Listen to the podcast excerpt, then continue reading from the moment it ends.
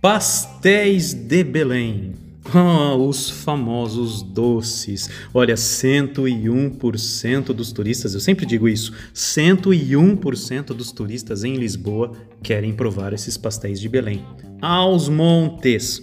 Hum. Visitar a cidade sem deliciar-se com isso seria o mesmo que ir à região do Douro e não tomar nenhum vinho, certo?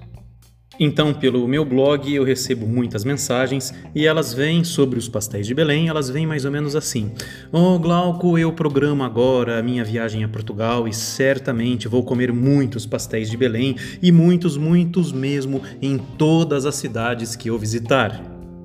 Eu até imagino o brilho nos olhos das pessoas quando elas me dizem isso. Bom, esse ânimo gastronômico é empolgante, mas aí eu digo: olha, Vamos com calma. Uma pessoa me disse assim uma vez: Ah, não se preocupe, Glauco, eu faço um bom, um bom regime depois, porque esses doces não vão me escapar, não. Mas quando eu disse vamos com calma, eu não me referia a isso, a gulodices, a regimes e tal. É, por mim, você pode comer o quanto quiser, e eu prometo, aliás, não contar nada para ninguém, tá legal? Uh, aproveite para abusar também com bacalhau, vinhos, azeites, azeitonas fresquinhas, etc.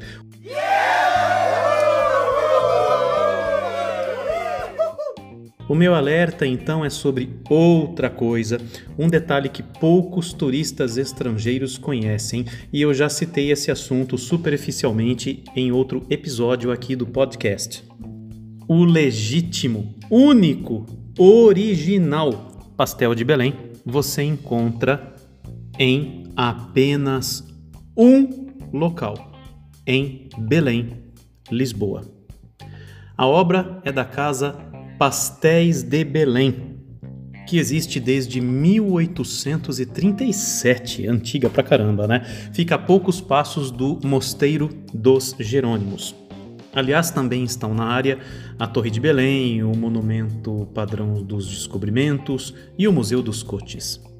Outros lugares vendem apenas uma imitação, que pode ser saborosa, por isso você também deve experimentar. É, mas por não terem a receita original nem licença de uso do nome pastel de Belém, eles chamam então a imitação de pastel de nata. Por isso vem a diferença, tá? Então você entende agora a diferença entre pastel de Belém e pastel de nata.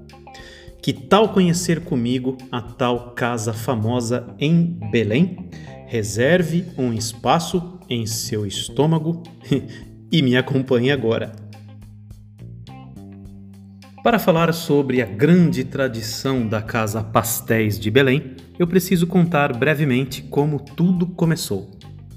No início do século XIX havia uma refinaria de cana-de-açúcar junto ao Mosteiro dos Jerônimos fazia parte de um pequeno comércio local.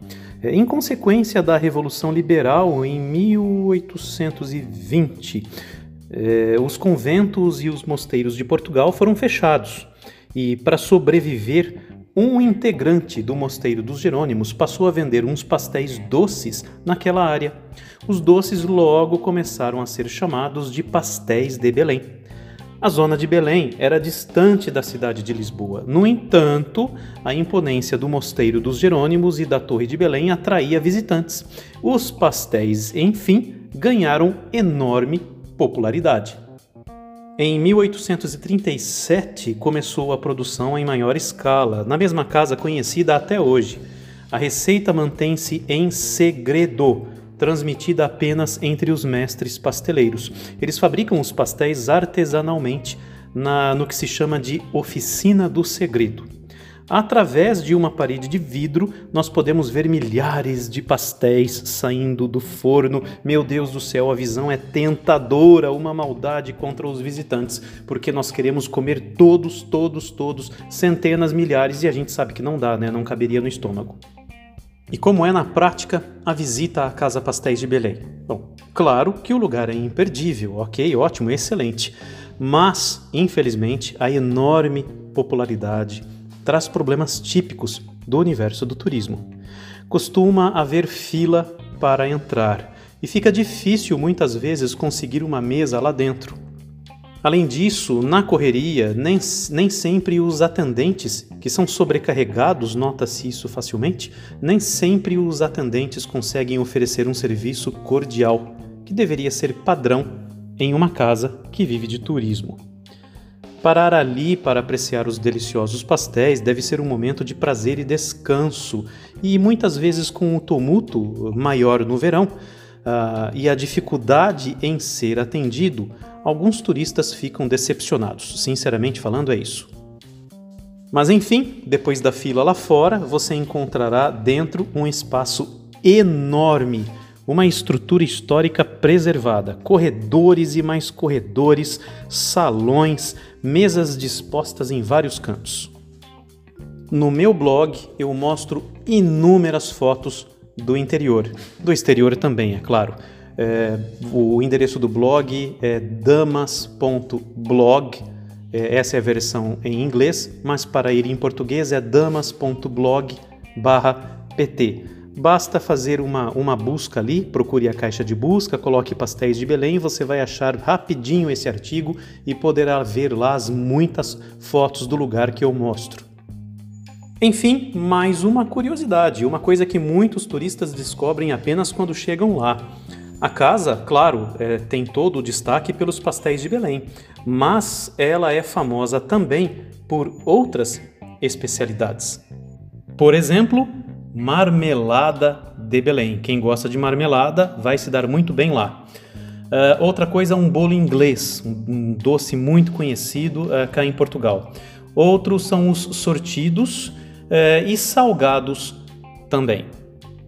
O fato é que depois dessa visita, terminando essa viagem, você voltando para casa, eu recomendo que você entre no programa dos Vigilantes do Peso, ok?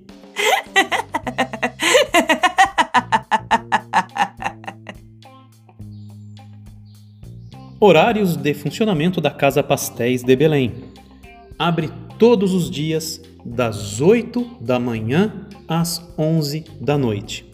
Exceções em 24, 25 e 31 de dezembro e também em 1 de janeiro, ela abre às 8 da manhã e fecha às 7 da noite.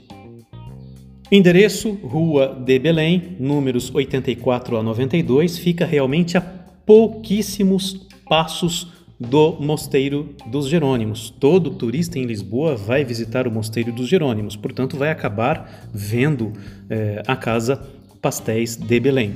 No meu blog, repito, se você encontrar o artigo lá, tem até link no Google Maps, tudo certinho para você se localizar.